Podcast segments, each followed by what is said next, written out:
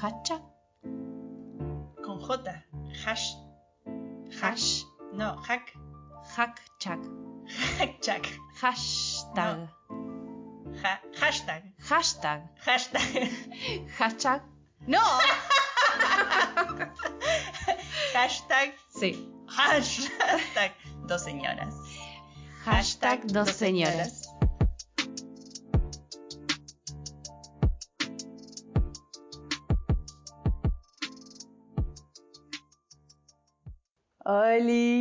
Hola. ¿Cómo andamos? Bien. ¿Vos? La verdad, muy bien. La verdad que bien. Bueno, ¿qué nos trae hoy acá? Hoy nos trae Ricard. no, Richard. Richard. Ricardo Arjona. Estuvimos hablando del amor Uf. un montón. Y la verdad que hablar del amor de muchachas que han crecido en los 90 sin hablar de Arjona es como un poco. No sé si falaz, pero como que le falta una partecita, me Y- pareció. Sí, sobre todo el amor romántico, ¿no? El amor romántico. Sí. Eh, así que bueno, arrancamos en una de Ricardo Arjona. En una sobre todo. en una por demás. Primero que todo el mundo lo conoce. O sea, no Sí. es que uno pregunta y decís, no. No, ni idea. Sobre todo en Latinoamérica, ¿no? Sobre todo en Latinoamérica, pero igualmente tiene shows en... eh, hace poco hizo un streaming y estuvieron 150.000 personas de los cinco continentes. O sea, fue el artista iberoamericano con mayor cantidad de visualizaciones en el mundo haciendo un streaming. Incluso se saturó el sistema. No. Sí, y la gente de Argentina y de Chile no lo pudo ver bien, así que estuvo un par de días más online disponible para que esas personas puedan verlo. Ah, mirá. Sí, 150.000 personas es mucha gente. y que pagaron, digamos. Que- Una cosa es verlo Para mí está bien verlo. pagar, bueno, claro. Por ahí, para verlo en vivo, en carne y hueso, te pago, pero para verlo por internet, ya no sé. Sí, el tipo hizo un, un show especial en la antigua Guatemala. Eh, no, se llama Hecho a la Antigua, en Guatemala, en unas ruinas, con 5.000 velas. Eh, sí, una locura. 5.000 velas, ¿te 5.000 imaginas prender la última la primera se empieza a apagar, boludo? 5.000 velas es un montón. No, realmente como O tiene 5.000 pibes haciéndolo al mismo tiempo. Ah. todo juntito. Ta, ta, ta, ta, ta. Siendo Ricardo Arjona, yo creo que podría tranquilamente Sí, ¿no? hacer ese tipo de Está cosas. medio forrado en guita, ¿no? Y sí, con todo Y lo que ha ¿cómo hecho. no, pero mm, la verdad que guita viene a vida, porque hay un montón de gente, o sea, puedo ver lo que el tipo hace para generar esa guita, Claro. en el sentido de, después vamos a letras, pero en el sentido de, el tipo se dedica a sacar discos y a Y hacer conciertos, Mm. Eh, tiene giras de 150, re- sí. La de 150 ahora tiene un montón. La de ahora tiene un montón. Eh, por ejemplo, en Argentina tiene Cuatro, creo. cuatro fechas para agosto. Mm. Sacó la- el lanzamiento de las entradas y en una hora se agotaron tres estadios Buenos Aires Arena de 11.500 personas cada uno. ¿Qué? Así que agregó una más. Ah, esa es la cuarta que. Esta es la cuarta, digamos. Por eso cuatro, pero estaban programadas tres. Me da como esta sensación, ayer te lo dije, de. eh, es como Menem, ¿viste? Nadie le gusta, nadie lo ve, nadie lo consume, nadie compra un disco, no sé qué, pero todo el mundo lo conoce, se sabe un tema. Eh, No sé, eso es re loco. Va, no sé si es re loco, pero hay algo, me parece, mm, social, cultural, con respecto al nombre de por sí, ¿no? Como un Sí. preconcepto. Ayer no hicimos sé. un montón de preguntas, ¿viste? Para, para armarlo de hoy. Ayer, antes de ayer, bueno, estos días en general estuvimos. eh, Un poquito- un poquito Insistentes con el tema. Y eh, Nacho me decía, es, es una persona que está dentro del inconsciente colectivo, digamos. Sí. Eh, Flor también me dijo, mirá, dice, a mí me recuerda a una memoria emotiva de, de mi papá, digamos. O sea, Claro. eh, todo esto me lleva a algún lugar. Entonces es una figura que con sus canciones, o sea, una historia de taxi cualquiera la puede conocer, Pingüinos en la cama también, Sí, la de la Eh, menstruación es icónica. la de la menstruación, ¿Qué siete? la cantidad de parodias con respecto a eso. Sí. Y después eh, también, o sea, eso en, en lo general o en la percepción que uno puede tener, y también que el tipo es el que tiene el récord de Luna Parks. O sea, hizo 34 Luna Park en el 2006, es el número uno en cantidad, son alrededor de 240.000 personas, y, y el que le sigue es Diego Torres. Qué Ah, bueno. Mirá, mirá. Eh, Conspira, conspiranoica, conspiranoica moment. con 17. O sea que también es el, la mitad, digamos. Claro. Está muy por atrás. Y bueno, después el que siempre conocemos, que, que se lo nombra tanto, que es Rodrigo con 12. Fua, una banda. Es una banda para un guatemalteco, digamos. O sea, Sí, sí, sí.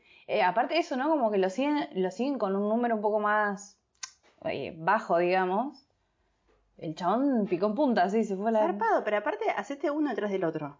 No, a nivel cuerpo. Sí.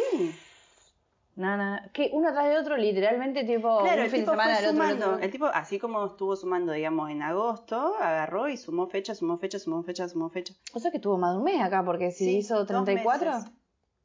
Una cosa así.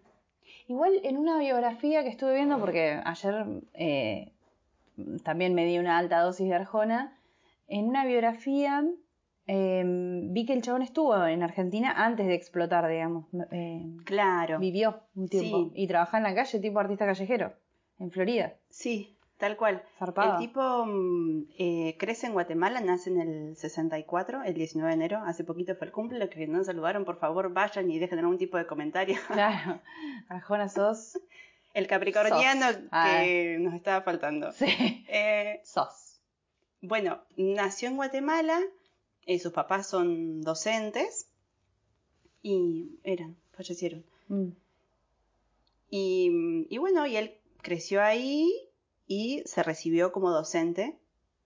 Y a los 17 años, o sea, a los 10 le regalan la guitarra, se la regala al padre y se ve que era bastante insistente para que el chico aprenda. Incluso el padre lo lleva a todos los, como los concursos para que participe. eso también. Eh, y Bueno, él- tenía una visión igual, porque Sí, bastante algo la pegó. o me- Y a la vez él era jugador de fútbol. Eh, fútbol no, perdón, eso es acá, básquet. Eso es acá. Este es un niño típico de Argentina. Esto es Guatemala. Ese es tu estereotipo. Claro. Eh, Sí. Jugaba al básquet y jugaba en la liga juvenil de básquet y en la Mide selección. como dos metros el chabón. Mide dos metros, Uno sí. noventa y pico. 98 me parece. Zarpado en alto ese muchacho. Y jugaba para la selección de básquet de Guatemala. Eh, y el tipo saca su primer disco, que no le gusta para nada. Él dice que lo encuentra y se compra todos los discos que hay de esa primera, o sea, ese primero que hizo porque no le gusta. Eh, pero la gente lo reconocía más por ser jugador de básquet que por cantante. Tuvo un récord. ¿Ubicás? No. Eh, tuvo un récord de eh, 79 puntos metidos en un solo partido. Que después lo, lo, mm, lo destronó un chabón de 89, pero como 10 años después. No. Sí, zarpado. Las fotos, per- hagamos un paréntesis en esto. A- el- las fotos del chabón jugando al básquet tiene un brazo kilométrico así, todo mar- fibroso, digamos, marcado así. Lula está haciendo la Estoy haciendo, una, estoy haciendo una señal.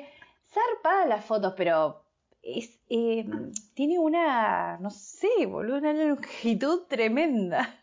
Así estaba. Pero en toda esa pose está. divino, divino cómo le queda la pose a Lula. Mis brazos no son como los de este chabón, ah, pero me impresionó mucho. Eh, siempre me llama la atención cuando eh, la gente mm, se destaca, eh, como por ejemplo en la música y en algo más. Sí, a mí también. Digo, ta- tanto talento Tanto. de borda. O no sé si talento, pero ¿Qué popularidad, digamos. ¿Qué tiene que elegir? Ay, soy bueno en todo. Tiene que elegir, boludo.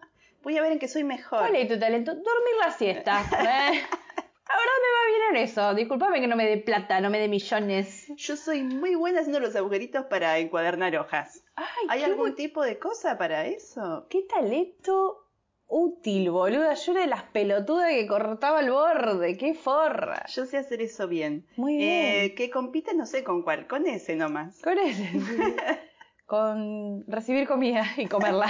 Es verdad, son muy buena Para comer comida. Para, para que me Ah, regalen comida. Sí. Es mi otro Para comer comida. Y sí, ¿qué van a comer? Boluda. Helado.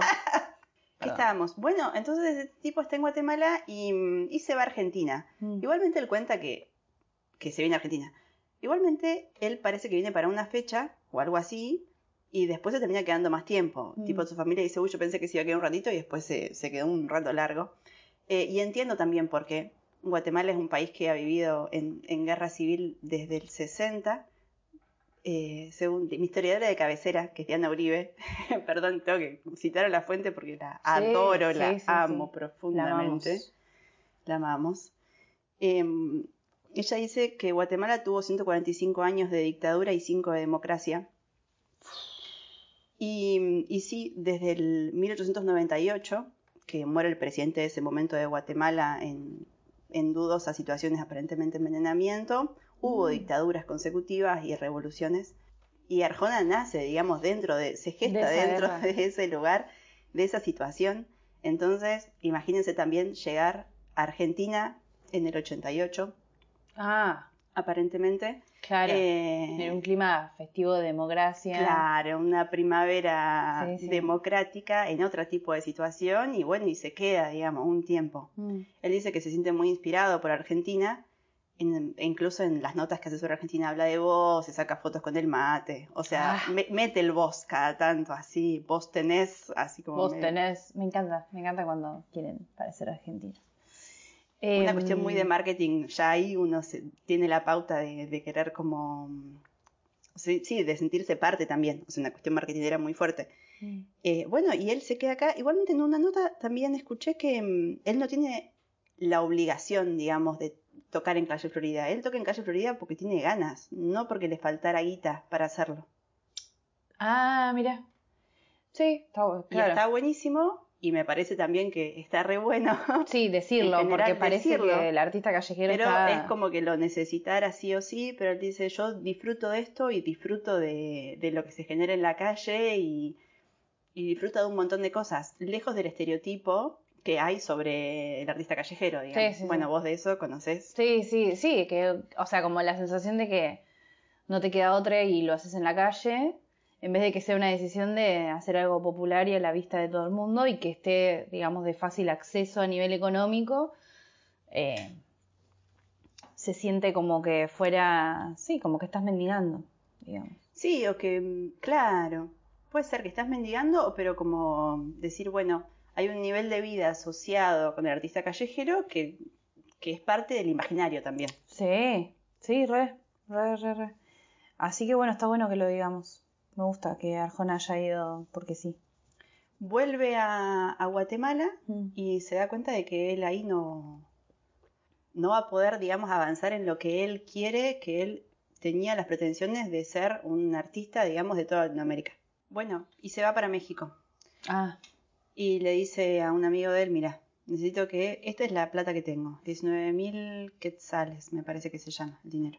Dame tanto por mes, no me des más, no me des menos, o sea, es esta cantidad solamente, y yo con eso me tengo que administrar para poder vivir dos años en México. Yo lo que tengo que hacer en México es contratar un productor para poder producir mi disco. Ese era el objetivo de él. Entonces él dice, bueno, le ofrecen trabajar en bares, pero él no quiere trabajar en bares. Ahí te, ahí a ver, pongo este audio. ponételo en el. No, no, al revés. Ahí, eso. completamente distinto. El, el- el- el bar en DF, México, es un espectáculo. Eh, los tipos ganan muy bien, viven muy bien, y por eso yo nunca acepté un trabajo en un bar en, en DF. Porque yo dije, si yo acepto un trabajo en un bar acá, me voy a quedar acá. Y yo estaba con una necesidad enorme de cubrir, por, por lo menos el lugar donde yo vivía, y yo no lo acepté porque yo me voy a quedar acá. Y, y un gran amigo mío de esa época se quedó en un bar y está en un bar hoy.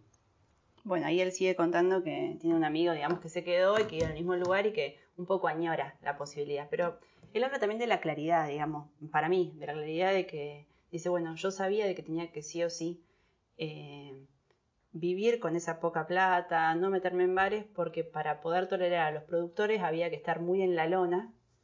eh, entonces tenía que pasarla, digamos, sí o sí.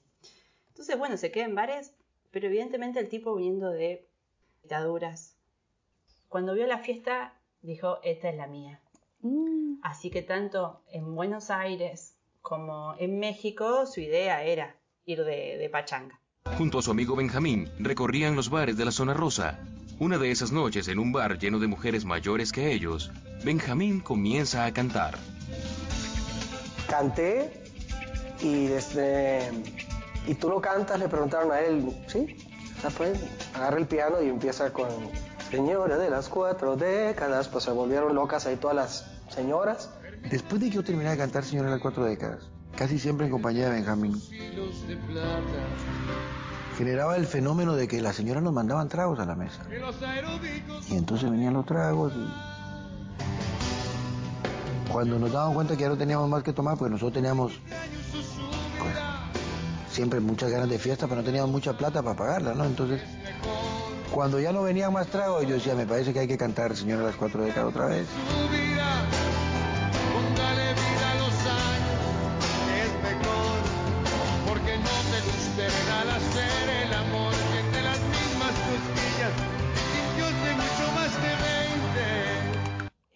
Todo, o sea, ha hecho muchas canciones que salieron después, por ejemplo, Jesús de Verbo en su nativo lo hizo a los 17 y sale después.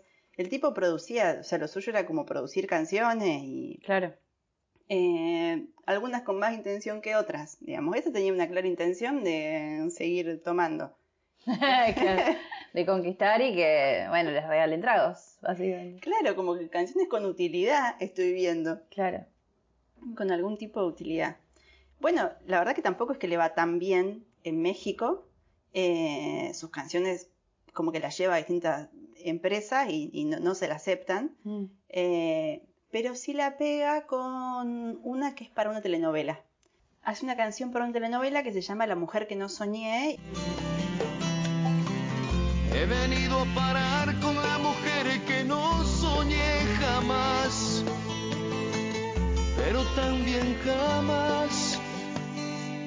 fui tan feliz.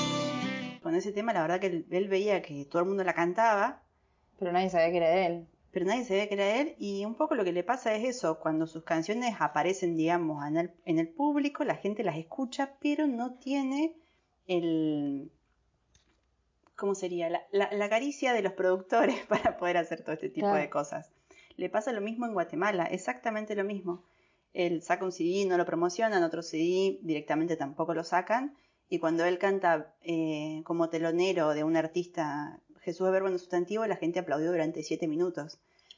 Entonces, como que dice, bueno, cuando mis canciones están en el público, digamos, la gente evidentemente algo se mueve y esto es evidente hoy en día con estadios, con un montón de, de repercusión que tiene. Pero ¿quién va? Eso es lo que yo no entiendo. ¿sí?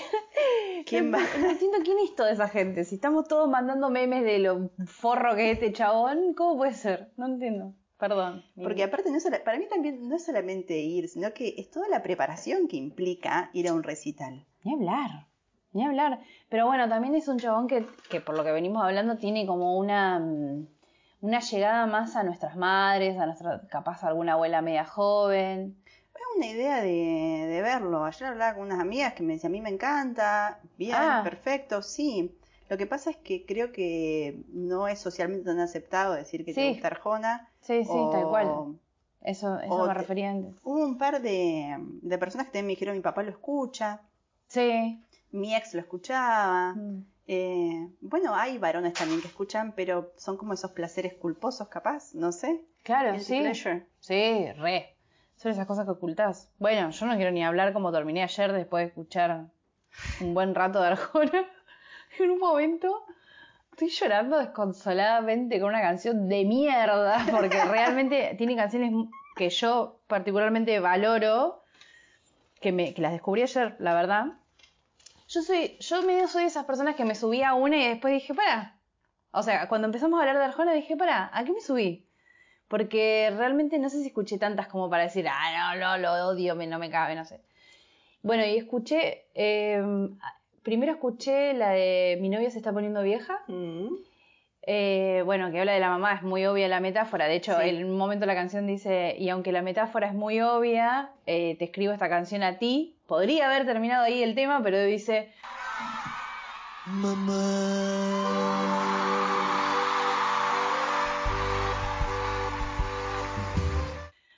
y ahí todos gritando, piel de gallina, se me vuelve a poner boludo, es una verga encima. O sea, es emocionante, apela, digamos, a la emoción. Es a propósito, claramente, pero a la vez tiene una metáfora mm, rara. O sea, ya que le diga novia a la mamá me perturba. Igualmente hay, hay un tema que es también muy literal, yo creo que va a eso, que se llama Ayúdame Freud, que, Ah, sí, sí, evidentemente el chabón algún mambo tiene. Que habla de la madre y él dice que la dejó de hacer ese tema en los conciertos porque un mes después de habérsela hecho la mamá falleció. No, Y, qué garrón. Sí. Y, y la cantó una vez y se emocionó y si bien dice, tiene como toda un- una cuestión de, de show que pareciera que en el show da, eh, fue horrible, a mí no me gusta la gente que llora en el escenario Claro. y dijo no la hizo más. No. Bueno, y escuchando ese tema que me pareció tan forro, o sea, no forro, sino en el sentido de que no me gustó, digamos, la metáfora que usó y yo me sentí una forra llorando con eso. Como muy me pareció como, como un efecto muy buscado y logrado, evidentemente. Vale aclarar que no estoy ni premenstrual ni menstruando, o sea, es puramente Arjona Aparte cantando. es como la entrada también musical, ¿no? Lo melódico, cómo te hace entrar. Yo vi una reacción del chabón en vivo. Entra con una, con una maquinola, una- un instrumento muy viejo Ah, el de que hace taca, taca, taca. Sí, eso. Que, que se ve que tiene mm, tipo cajita musical, algo medio pregrabado, no, pero es como con un relieve, bueno, una cuestión así, ya supongo. Googleen. Ah. Em, bueno, y empieza a contar la historia del instrumento y después te empieza a, contar, a cantar la canción, qué sé yo, y. Bueno, te- eh, o sea, eh, tiene el efecto de destrozarte. Aparte, justo es en vivo, filman a las madres con las hijas, ¿entendés? Como mucha historia. Bueno, obviamente funcionó, me largué a llorar, pero como. Pero yo me agarró una cosa como decir, no quiero llorar, no quiero dejarle estas lágrimas a Arjona. Agarré me puse un video de Mon Laferte, la de tu tanta falta de querer, y dije, te la dejo a vos, Mon Laferte, ya fue.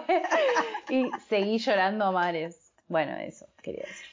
Es que me parece que el, el- el nivel concierto está muy depurado en lo que él hace.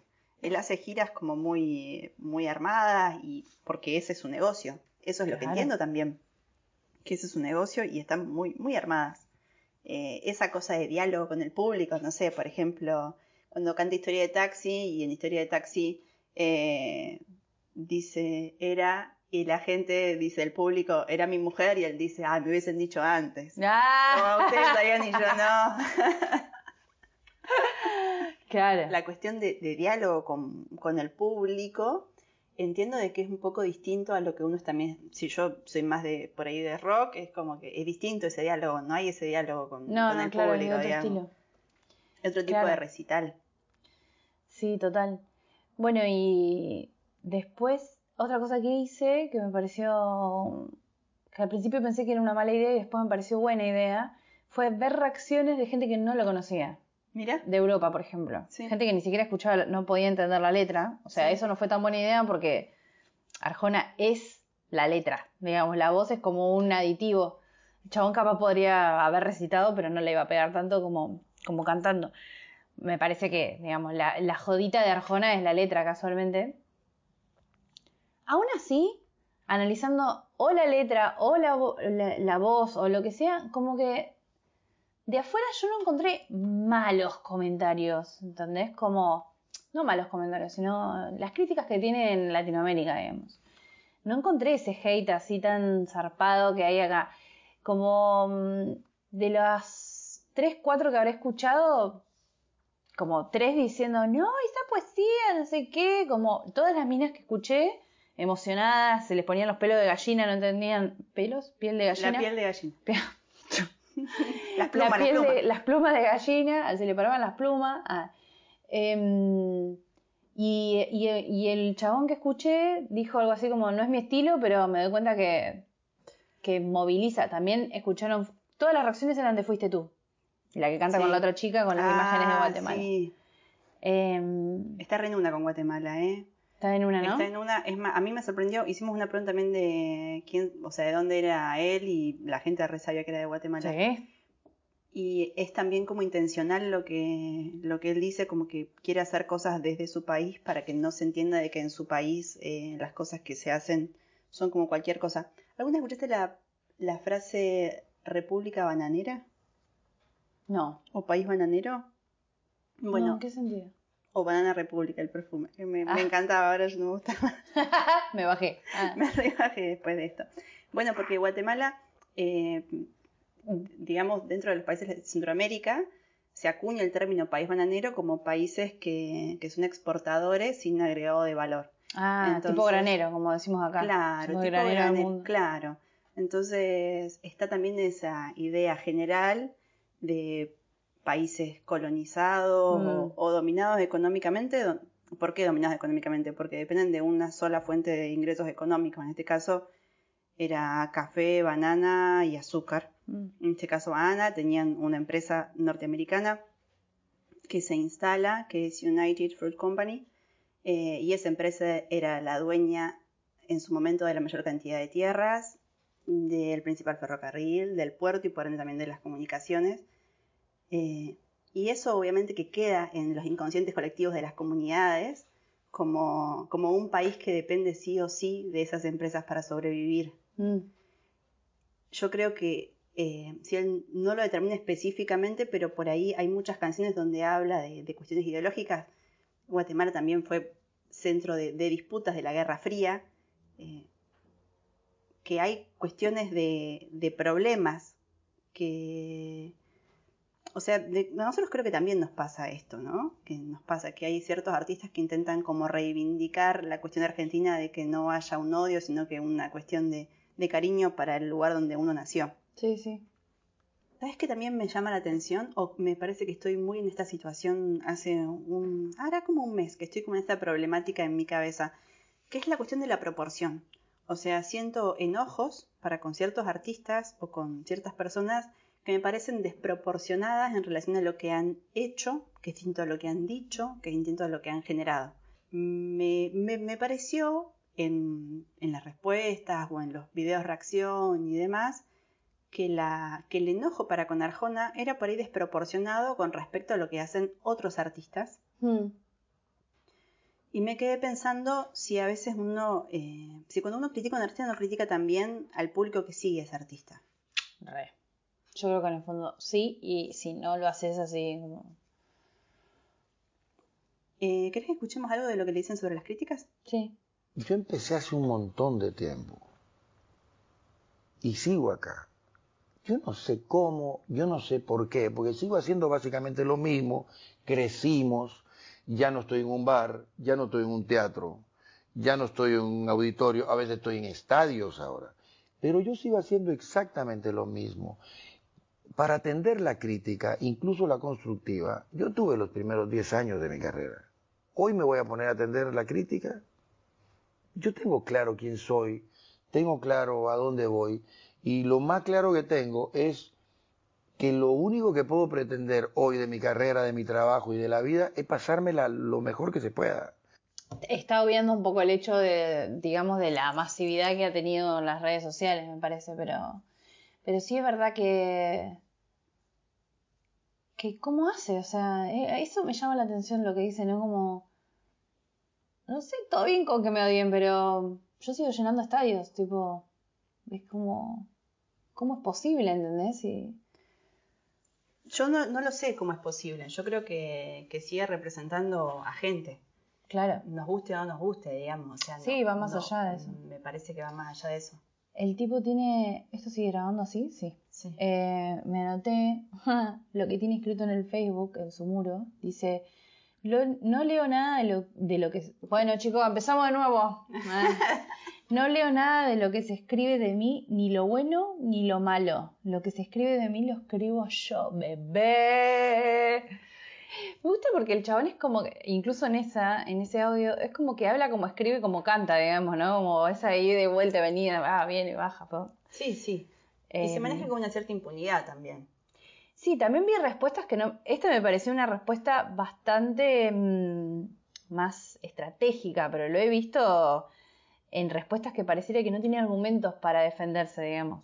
¿Me entendés? Como sos un idiota, no sigas a los idiotas, o sea, como ese tipo de, de respuestas que pareciera que no sabe cómo, de qué agarrarse de sí mismo, digamos, no sabe qué faceta de sí mismo decir, bueno, esto es lo que a mí me salva, ¿entendés? Como que parece que el tipo fuera, eh, como le rebota la bomba nuclear, ¿entendés? Al chabón. Bueno, también con todos esos millones a mí también me rebotaría un poquito.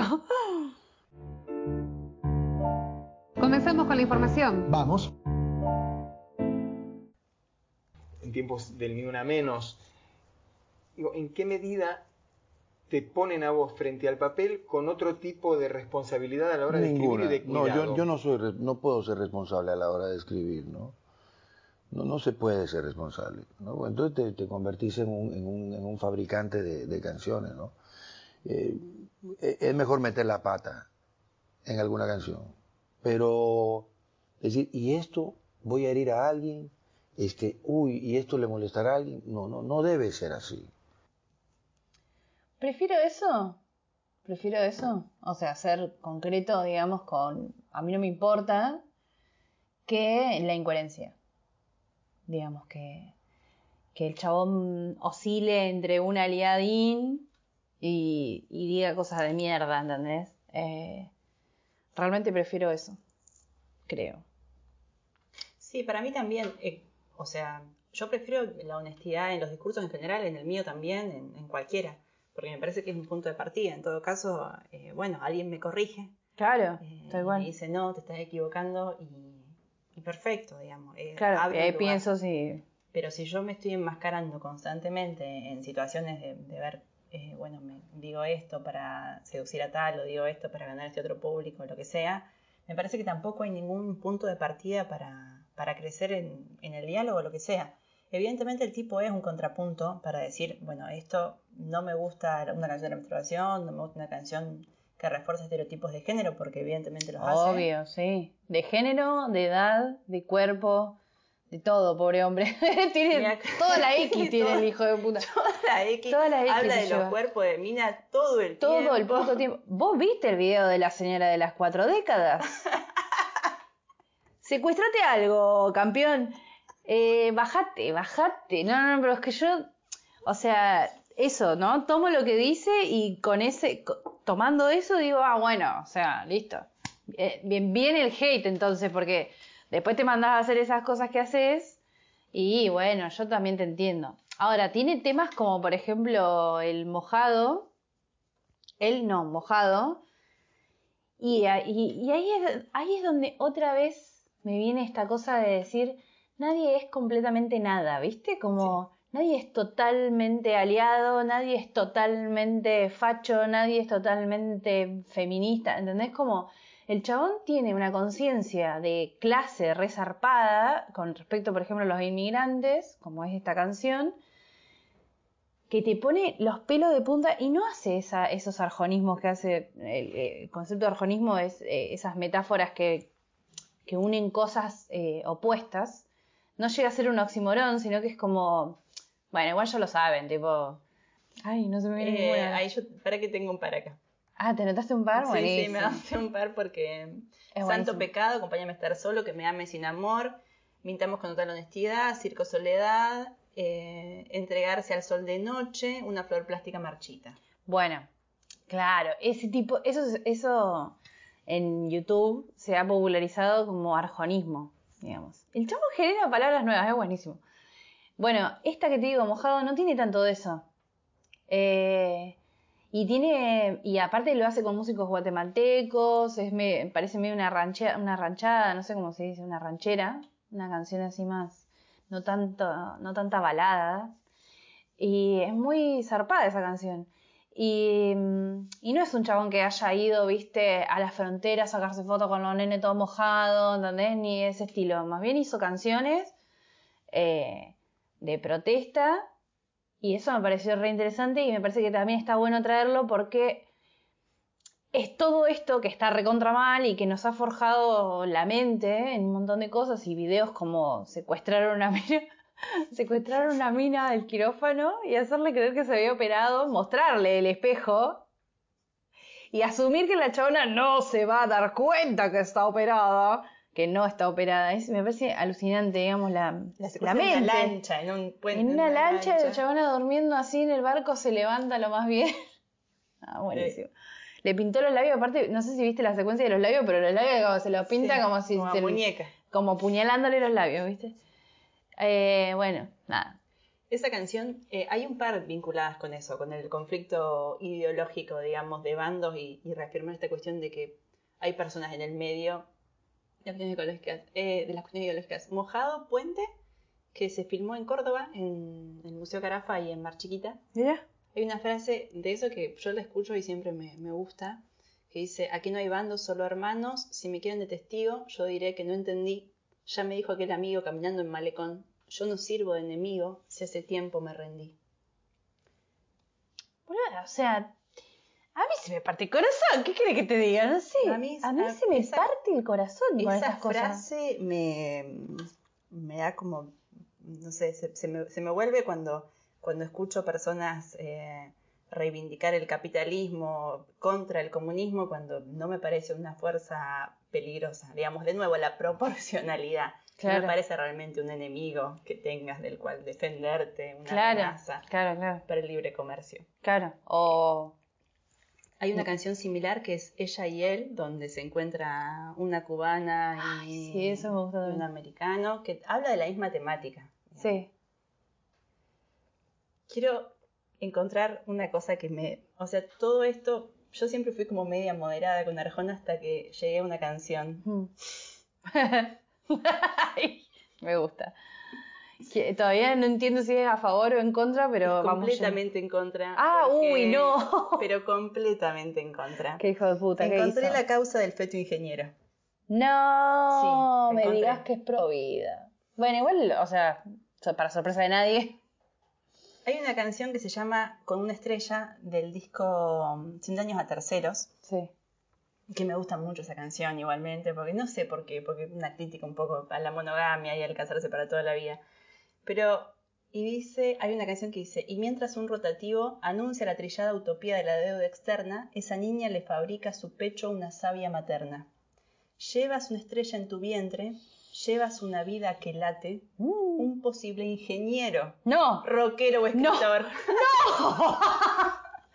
no. Quizá bohemio, quizá un señor, quizá compositor, poeta, medio loco, trovador, quizá una idea o una solución. Está hablando de la devaluación de la deuda externa y del feto como solución y ingeniero, y yo dije, ah, la concha de Claro, Dios". boluda. Y da con el target de gente que lo escuchan, los pro Y vida. yo dije, qué tremendo es. ¿Será? De acá, y no sé, el feto ingeniero, yo dije, acá está la idea, porque la verdad que no se me ocurre otro lugar de donde ¿De salió el salió? feto ingeniero. Ay, no te puedo creer. Bueno, toda, toda una marcha por esta canción y después hicimos otra marcha. una marcha y un papel el- malle gigante, boluda, la puta madre. Una cartapesta de enorme hicieron, culiado. Y la otra es Dime que no. Toda, toda una marcha también te hicimos, hermano, para decir que no es no. Tanto, bueno, me, me daría por un lado, pero en la cuestión, Boluda, eso te iba a decir como, como, yo creo que ahí nace, digamos, el concepto de que capaz que es un sí, ¿entendés? Bueno, por la canción, obviamente. dime que no pensando en un sí, pero déjame lo otro a mí. Pero camuflajeado, es camuflado, hijo de puta. Re caliente. Yo ya, te- estas dos canciones a mí me... Esa, bueno, ahí.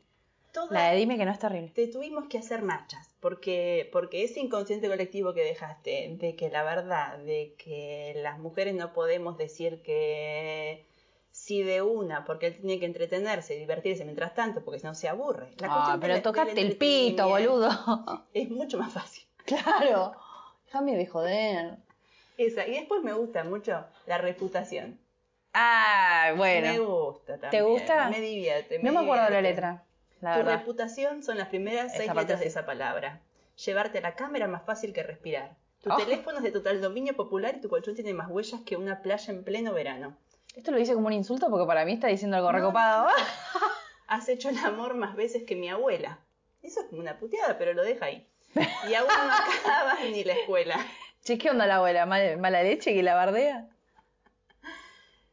Y aún sabiendo que no eres el mejor partido, dime quién puede contra Cupido. Y es que si yo no he sido un monje, ¿por qué voy a exigirte que seas santa? Aleluya, hermano. Eso es lo que teníamos que escuchar, Y después claro. le agradece a los ex. Si el pasado te enseñó a besar así, bendito sea el que estuvo antes de mí. Bueno, ey. No es dama la que se abstiene, dama es la que se detiene cuando encuentra lo que tú encontraste aquí. Ah, Ah, ese es el ah, la pija de oro encontró. Disculpa- disculpame, la pija de oro es para Arjona. Se detiene aquí. Si Yo no me otros- voy a detener, pelotudo. Ah, Si otros han sido tu escuela, yo seré tu graduación cuando incluyas en la cama al corazón. Bueno, igualmente, canciones así de chabones que dicen, bueno, acá está, nada, yo te amé, como nadie más te va a amar. Después empecé a escuchar Luis Miguel y la verdad que, no, fue tremendo. No, no, o sea, no hay nadie que se salve, a eso voy. La desproporcionalidad de, bueno, todo el hate Todo para este Arjona, chabón, pero- pero la verdad que tengo, pero temas para, para todos lados que son... Para todos lados. Yo creo que va a dar la vuelta en algún momento. Como todos. Bueno, de hecho, o sea, todo bien, pero para mí. Eh, bueno, no sé, no analicé mucho el tema, pero por ejemplo, Luis Miguel Sí. tiene temas polémicos eh, Sí. también. No tuvo tanto hate antes, eh, digamos, como en el caso de Arjona, pero un poco dio la vuelta también el chabón. Sí. Llegó a generaciones que no, no fuimos contemporáneas. Ah, falta una serie. se hacía. Claro, vamos a producir la serie de Arjona, te lo digo ahora. Así te lo digo. Y lo vamos a hacer ver bien bonito. Y bueno. Y barato. No, barato no. Bueno y bonito. Cuatro lucas está en la entrada. Porque me trae picar por la duda. ¿Cuánto lucas te entraban para verlo? Sí, en agosto. Bueno, Esta es- en está como 10.000. Escúchenme, Ah. esto en verdad era una promo. Arjona nos está pagando. Vayan a, a la arena. a- Bueno, Tenemos un porcentaje. A. Dejémoslo acá. Sí. Eh, pues, Hablamos de todo, hablamos igual. de todo un poco. Hablamos de todo. Bueno, la conclusión es que no hay conclusión. Ah, diría Arjona. La conclusión inconclusa. La conclusión inconclusa, bueno, no sé. Como que lo único que me queda claro es que nadie. Ay, no puedo, no puedo salir de la, del arjonismo, boludo. no puedo salir, es una cosa que no puedo parar. Entrás en una reservada, Dios mío. Claro, con razón escribió tantas canciones así. Es muy fácil entrar en esa, es tipo agarrar un antónimo. Bueno, mi conclusión es que es un chabón con una cuestión social muy fuerte que se que comercialmente vende amor romántico, heterosexual, Sí, normado. obvio. Sí, sí, sí. Igual Eh, tiene- eh, y tiene algunos temas donde la monogamia por ahí no es tan así como para él. Pero no debe ser re monogámico. Sí. Y Ah, no tiene una denuncia de. Bueno, eso no. ¿Tiene? Sí, tiene una denuncia. Uh, de la abuso. puta madre. Bueno, cancelado el Abuso no, episodio. ¿ah? de, de violencia. Se cancela el episodio. No van a escuchar este episodio entonces. eh, de violencia verbal y física contra. Ah, su esposa era, ¿no? Sí, contra su primera esposa. Bueno. Entonces Arreglado retiro lo dicho, me parece un hijo de puta. Ah, 40 mil dólares mensuales bueno, de por vida. que la ponga, ya fue. Más vale. La plata. Yo- sí. Sí. Aparte te sirve, tenés que dar una clase de eso y decir, bueno, este chabón es todo lo que está como el ojete en esta canción. Te voy a. Te voy a decir esto. Ah, esto que escribió irónicamente en realidad está bastante bueno. Te da experiencia sexual. Buenísimo, listo. Otra cosa. Qué sé yo, no sé si da para mm, cancelar, digamos, los temas que, que están polémicos, porque también nos sirve de ejemplo. Decir, bueno, esto ya no, está- no ya está, basta. ¿entendés? Y hay un montón de gente que escribe cosas copadas, ¿entendés? Sí, la menstruación no es la muerte de una cigüeña. No, ¡Ay, la muerte de una cigüeña me parece fantástico! me reí mucho, me reí mucho. Yo sé que no lo hizo para que me ría, pero me reí mucho. Y. La mm, cigüeña se suicida. Se suicida. Tremendo. Tremendo. Eh, pero bueno, por otro lado también me parece interesante que se hable, digamos. ¿Cuánta gente puede decir que escribió sobre la menstruación? Te dejo acá el tema que Fito Páez le escribió a Julia Mengolini y te lo Mm. tengo atragantado. Bueno. Lo adoro a Fito, pero qué forro. Sí. Bueno, fíjate. Bueno, después. ¿ves? Ahí tenés. ¿Cuánta gente le escribe mierda al chabón y tiene un tema horrendo? Espantoso. Gente, muchas gracias. Gracias, Gracias, a vos. Qué productora, loco. Qué productora, Julia. Si nos escuchás por Spotify, seguinos. Si nos escuchás por YouTube, suscríbete y comentanos. Si te gustó, compartíselo a tus amigos. Y si no te gustó, compartíselo a tus enemigos y que sufran. En Instagram nos encuentran como arroba 12 horas. Diseño gráfico, arroba Nacurena. Yo soy Juli. Y yo soy Lule.